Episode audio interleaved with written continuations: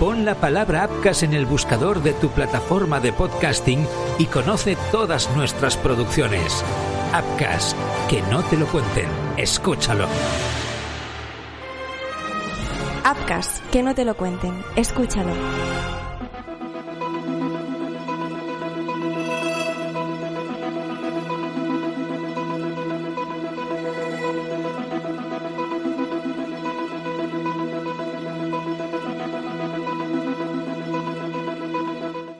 Otra vez por la noche, de nuevo en un lugar cualquiera.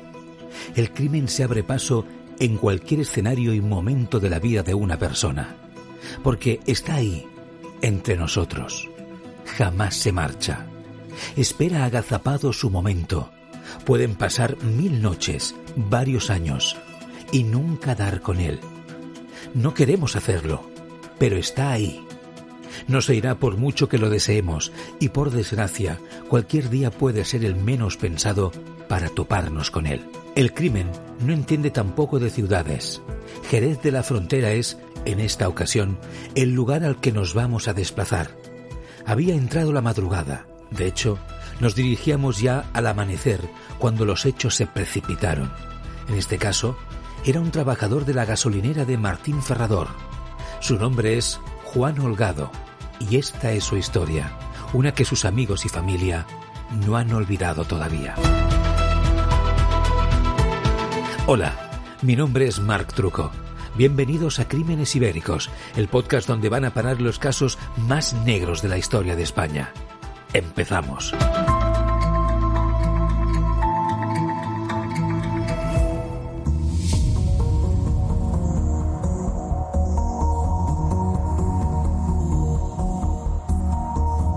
Con apenas 26 años, Juan Holgado había recorrido muchos pasos en la vida. Tenía pareja estable con la que planeaba casarse a pesar de que aún no había acabado su carrera de psicología. Su trabajo en la gasolinera le ayudaba a poder ahorrar, pagarse sus estudios y, por supuesto, planificar una vida junto a su novia. Era 1995, unos tiempos más prósperos. Quienes le conocían hablaban maravillas de él. A la responsabilidad que le caracterizaba le sumaba una gran personalidad. Algunos medios de por entonces también destacaban de él que era guapo, buena persona, con unos ojos preciosos e incluso religioso. Sin duda, un referente para los jóvenes de su edad. Parece mentira como a veces este perfil de personas son los que tienen que pagar la maldad y la locura de los otros. Resulta tremendamente injusto que la vida cruce los caminos de sendas personas e imponga un desenlace fatal a gente como Juan. Pero así sucedió y la historia no se puede cambiar.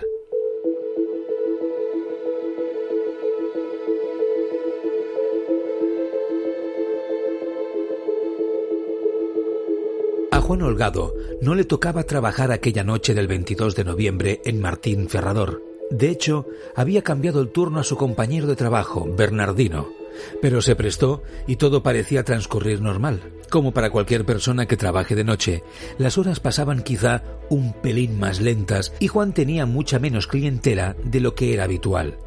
Tenía más tiempo para pensar, menos tareas, pero había que estar y estuvo, como era tan típico en él.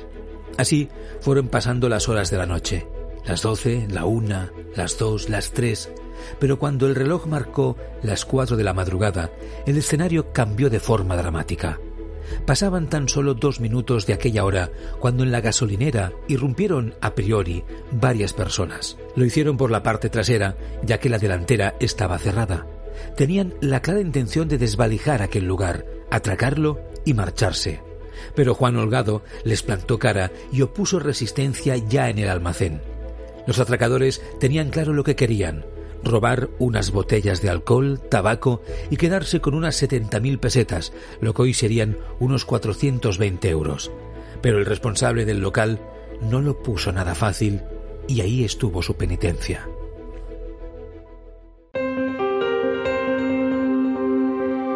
En total, fueron 30 las puñaladas que recibió Juan. Los presuntos asesinos lo hicieron con saña, con rabia, ya que no podían entender cómo una persona trabajando sola en una gasolinera podía reunir tanta valentía. Pero Juan se resistió hasta el final. De hecho, y pese a recibir una enorme cantidad de navajazos, la víctima no murió en el acto. Estuvo agonizando unos minutos hasta que al final exhaló el último aliento. La primera pregunta que puede venirnos a la cabeza es ¿cómo es posible que la justicia no pudiera dar con los asesinos de Juan al momento? ¿No había cámaras de seguridad? ¿Tampoco testigos? Conviene destacar que Martín Ferrador es una calle relativamente céntrica en Jerez de la Frontera. No estamos hablando de la típica estación de servicio alejada de la ciudad. Es cierto, era 1995 y quizá la tecnología no estaba tan adelantada como ahora, pero ello no quita que todo lo que sucedió podría haberse resuelto y juzgado con suma facilidad si se hubiese actuado bien, con prevención y con seguridad para los trabajadores de un oficio moderadamente peligroso por las noches. Desde el primer momento, la calidad de la labor policial estuvo en duda. Sin pruebas, ni vídeos, ni grandes huellas en la escena del crimen, algo difícil de entender, puesto que se trataba de una gasolinera céntrica que quizá no permitía limpiarla tan a fondo de huellas y pruebas. Estaba claro que algo estaba sucediendo que no agradaba en absoluto a la familia Holgado Castro. Los padres de la víctima, eso sí, merecen capítulo aparte. Se han convertido en un referente para muchos en cuanto a la lucha por la justicia y a día de hoy siguen batallando diariamente por encontrar al responsable del terrible crimen que sufrió su hijo. En este sentido, desde el primer momento los conocidos como Padres Coraje denunciaron el procedimiento que estaban llevando a cabo las fuerzas de seguridad. Buena prueba de ello era que los polvos que debían sacar las huellas dactilares de un tetrabric de zumo localizado en el mostrador estaban caducados. No fue el único detalle, pero parecía difícil de entender cómo la propia policía estaba contaminando la escena del crimen. De hecho, ni se llegó a precintar el lugar, algo que parecía de lógica. Las muchísimas deficiencias de la investigación fueron a la postre clave para entender la situación de bloqueo actual. Así lo expresaba Francisco Holgado en una entrevista en Onda Jerez. Lo que se hizo a principio fue un desastre de investigación, dicho por todo el mundo. Allí entró el 092, el 092 lo tocó todo, los policías que fueron Lendini Río y el comisario Monterrubio no tuvieron ni, ni idea de lo que es una investigación ocular ni nada la gasolinera en esos días se tiene que ver cerrado y precintada, abre sol, las cosas medio en condiciones y el, y el juez Buitrago pues hizo de menos de juez de lo que tenía que hacer. Y no toma declaración antes de la inspección ocular. Tiene que ver eso antes la inspección ocular y luego la investigación en la... O sea, y luego toma declaraciones a todos los que tengan que tomar y más. Pero se hizo todo al revés. Crímenes Ibéricos es mucho más. Hazte fan y apoya nuestro canal de iVoox y escucha más allá de las narraciones del caso. Cada mes te ofrecemos análisis del caso para reflexionar y preguntarnos el porqué de los casos que te contamos. Solo para tus oídos si eres fan y apoyas el canal. Contenidos especiales, entrevistas. Súmate al equipo de Crímenes Ibéricos. También puedes apoyarnos en Spotify y seguirnos en Twitter, arroba Crímenes Ibérico.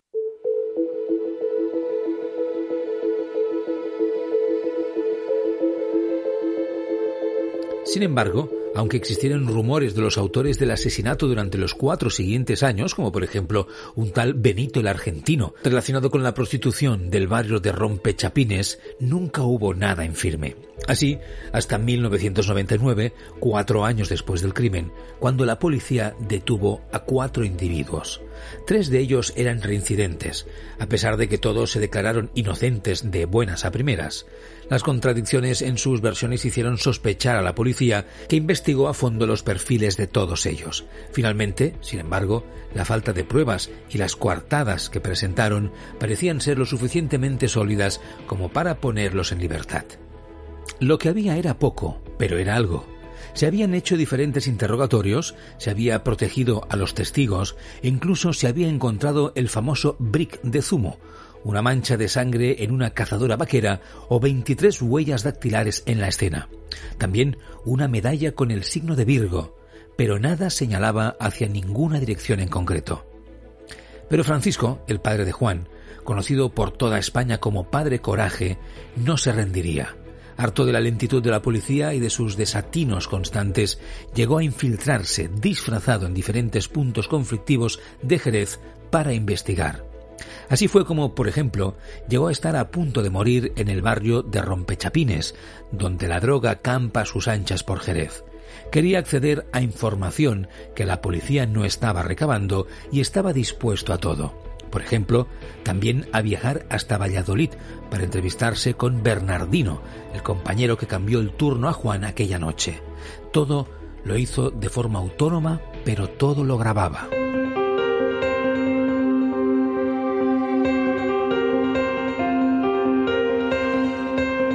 Tal fue el punto de implicación que el despacho de abogados que contrató la familia, liderado por el también novelista Juan Pedro Cosano Alarcón, decidió aparcar el resto de casos que tenía activos y dedicarse en cuerpo y alma al caso Holgado.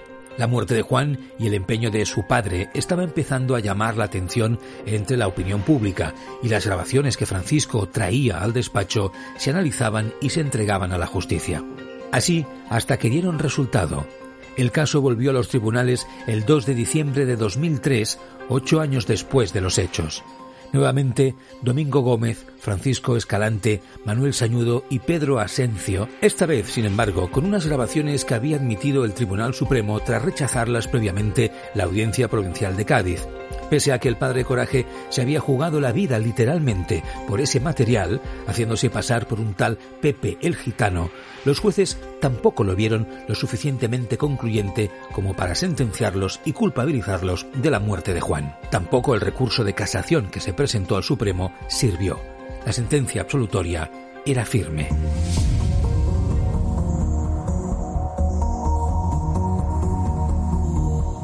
Desde ahí, la lucha ha ido cuesta abajo.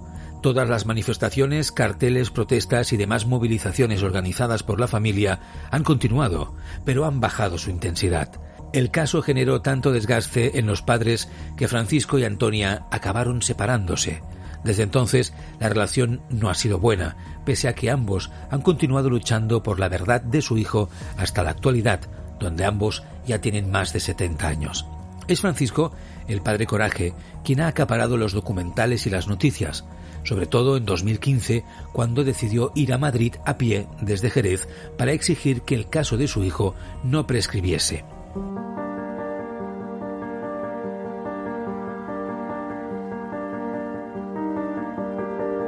Por su parte, Antonio organizó movilizaciones por Jerez, pero Francisco llegó a conseguir que Rafael Catalá, ministro de Justicia por entonces, solicitara un nuevo examen de las huellas dactilares. La época era muy diferente. Veinte años dieron para mucho a nivel de tecnología dactilar y efectivamente se pudo encontrar un nombre, el de Agustín, más conocido en la zona como el Gata. Rápidamente, un informe determinó que el sujeto vivía cerca de la gasolinera, en una barriada conocida como La Constancia. No se sabe si pudo participar en el crimen o haber sido testigo, pero en cualquier caso ya era tarde. Agustín había muerto hacía nueve años en la prisión de Huelva.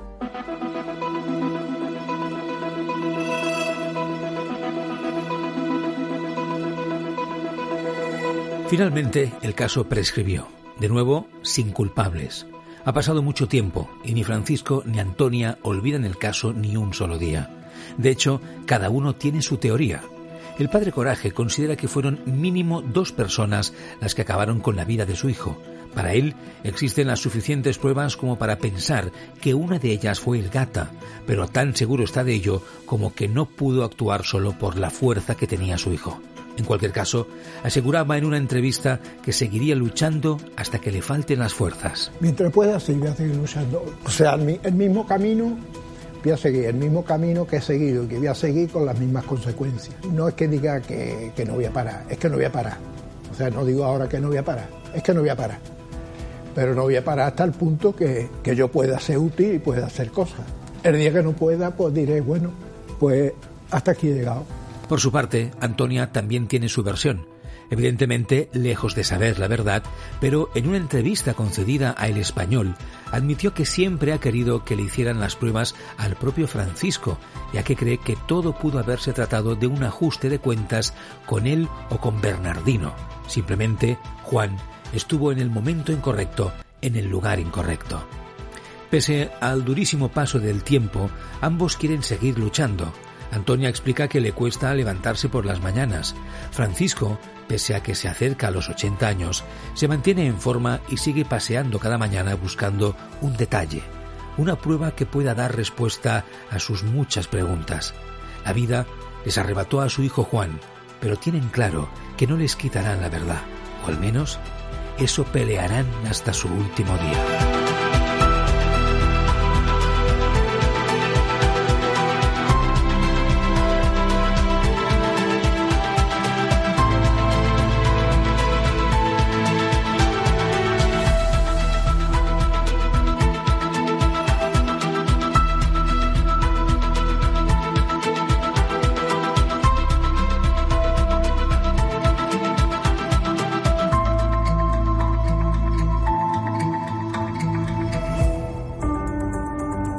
Ibéricos es mucho más. Hazte fan y apoya nuestro canal de iVoox y escucha más allá de las narraciones del caso. Cada mes te ofrecemos análisis del caso para reflexionar y preguntarnos el porqué de los casos que te contamos. Solo para tus oídos si eres fan y apoyas el canal. Contenidos especiales, entrevistas. Súmate al equipo de Crímenes Ibéricos. También puedes apoyarnos en Spotify y seguirnos en Twitter, arroba Crímenes Ibérico.